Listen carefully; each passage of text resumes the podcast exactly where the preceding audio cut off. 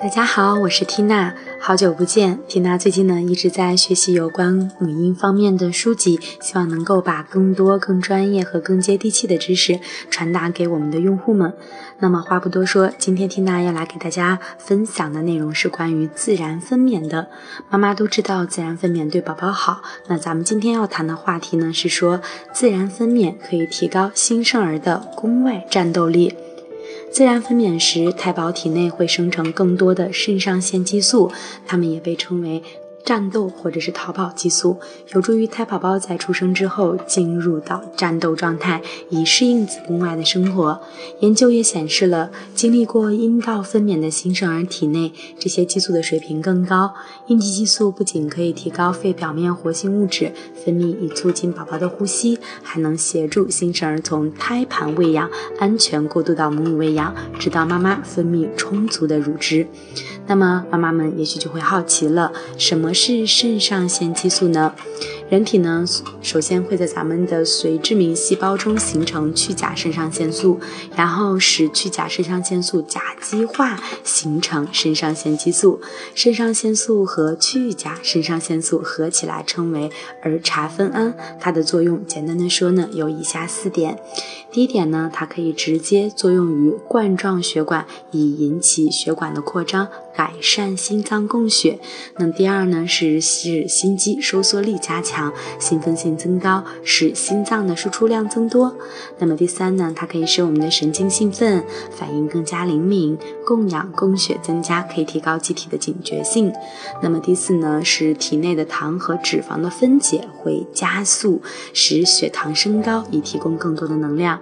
其实说简单一点。缇娜认为，肾上腺激素能够提高人体的转速和能量供给，这种改变非常适合环境处于紧急状态时，提高人类的应付能力和警觉性。故而，肾上腺激素也被咱们称为逃跑激素或战斗激素。自然分娩时，儿茶酚胺的变化会对妈妈和胎宝宝带来哪些好处呢？儿茶酚胺的特性之一就是，当机体处于紧急状况时，它们的分泌会增多。自然分娩过程中，儿茶酚胺随着分娩进程逐步增加，原因很直接，就是此时的妈妈和胎宝宝都处于应付环境的关键时刻，母体需要大幅提升能量和警觉性。对于新生宝宝来说，还有以下好处。一宝宝在出生时，自身体内的儿茶酚胺的水平也会猛增，这有助于将血液输送到重要的器官，比如像心脏或者是大脑，使宝宝更好的为子宫外的生活做好准备。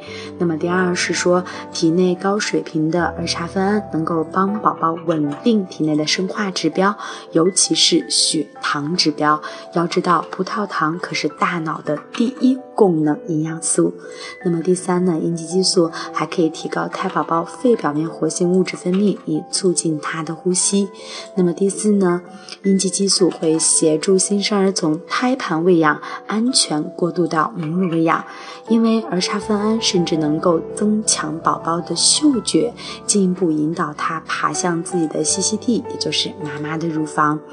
除此之外，我们大多数妈妈都知道，新生儿出生后的两个小时内，眼睛会睁得大大的，整个人都处于警醒的状态。此时可是宝宝练习吃奶并与妈妈建立亲密联系的绝佳时刻。我们把这个状态称作安静警觉状态。这种状态能够帮助宝宝维持正常的体温、心率、血压和呼吸。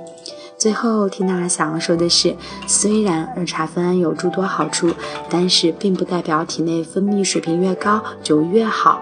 激素的魅力在于平衡与合作。如果在分娩的过程中有未解决的压力，尤其是妈妈的恐惧感，那么过高的儿茶酚胺水平会形成体内的功能失调，从而放缓分娩速度，还将带来更严重的恐惧和疼痛感。